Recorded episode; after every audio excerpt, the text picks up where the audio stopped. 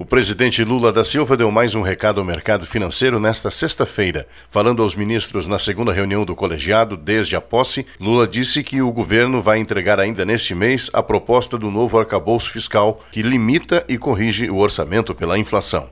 O tema ainda vai precisar ser aprovado pelo Congresso Nacional. Ao criticar a taxa de juros e a recomendação de moderação do mercado, Lula disse que o PIB brasileiro precisa e vai crescer. Nós temos que colocar esse país em funcionamento. A gente não pode aceitar a ideia de que o PIB não vai crescer porque alguém disse que o PIB não vai crescer. Nós vamos dizer que o PIB vai crescer porque nós vamos fazer o PIB crescer. Nós vamos dizer que o PIB vai crescer porque nós vamos gerar emprego.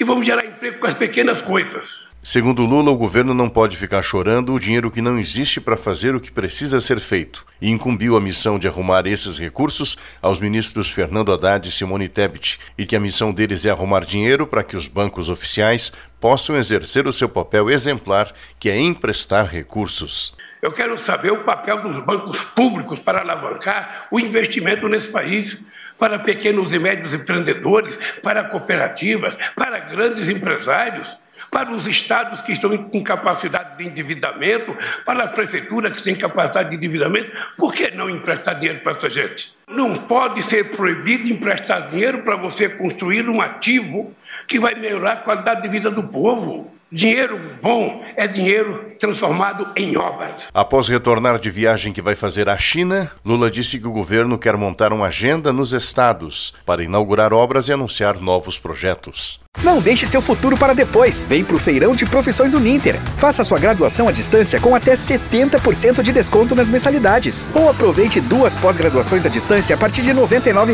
mensais no curso todo. Inscreva-se já. Uninter.com Repórter Paulo Otarã